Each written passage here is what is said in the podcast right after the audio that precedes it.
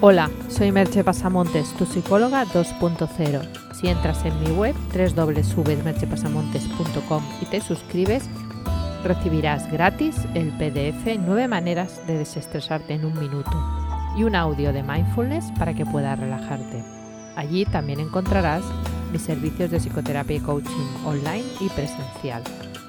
El podcast de hoy lleva por título Ventajas de la terapia y el coaching online que tal vez desconoces.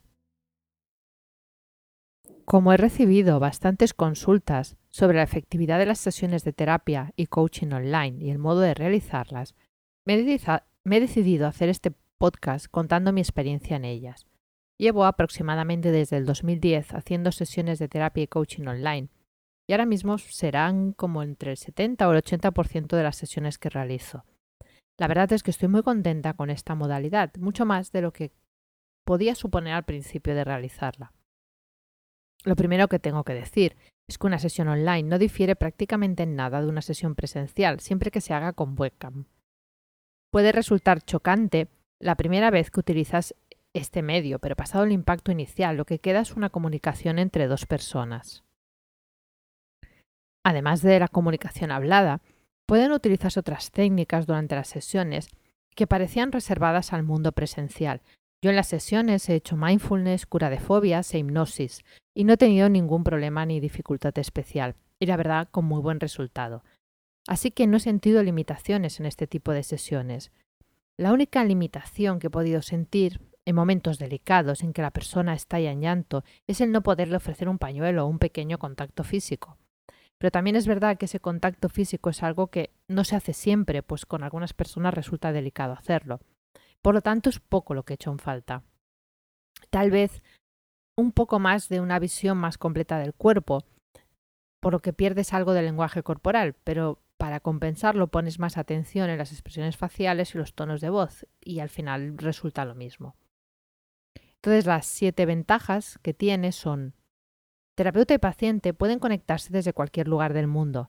No hay limitaciones físicas, no importa dónde vivas tú ni el terapeuta. Otra es que no se requieren desplazamientos, lo que te ahorra mucho tiempo. Muchas veces en las sesiones presenciales el tiempo de desplazamiento es más largo que el propio tiempo de la sesión, y esto se evita en la sesión online. El cliente puede conectarse desde la comodidad de su casa, lo que le puede hacer sentir más seguro, o lo puede hacer desde su despacho, desde el lugar que le sea más práctico. Otra ventaja también es que las sesiones online tienen un precio más ajustado por todo esto que estoy comentando. También que se ahorra tiempo y se pueden ajustar mejor los horarios. No tienes que hacer cálculos de cuánto tardarás en llegar o en aparcar. Te conectas y listo. Puedes mantener también el contacto entre sesiones por mail o Google Docs. Este contacto ayuda a mantener los compromisos establecidos y a sentirte más motivado al cambio. Finalmente, puedes elegir el terapeuta que quieras sin importar dónde esté. Al no estar limitado por el espacio físico, puedes escoger a aquella persona con la que sientas mayor afinidad. Si lo que te preocupa es cómo se hacen, te voy a explicar los requerimientos para hacer una sesión, que son realmente pocos. Una conexión a Internet mínimamente decente.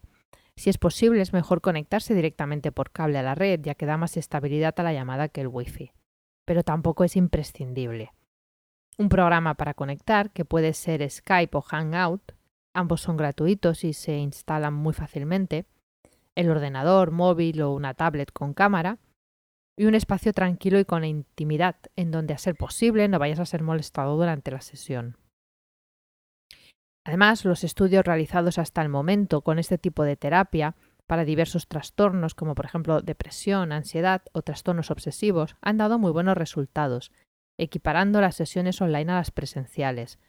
También ha tenido muy buen resultado el seguimiento por mail o telefónico, que sería un grado menos para mi gusto que por webcam, pero bueno, es bueno saber que también ha funcionado. Mi experiencia con el coaching, no con la terapia, es también muy buena. Incluidos en estas modalidades los seguimientos por WhatsApp, que sirven como estrategia motivacional y de contacto. En definitiva, me parece un sistema buenísimo del que nos podemos aprovechar todos y que tiene pocas complicaciones. Hemos de poner a las nuevas tecnologías a trabajar para nosotros. No tenemos que ser esclavos o sufridores de la tecnología, sino usuarios satisfechos. Y las sesiones online son uno de esos usos que te pueden aportar muchas ventajas con muy pocos inconvenientes. Eso no quiere decir que tengamos que sustituir la comunicación cara a cara por la online.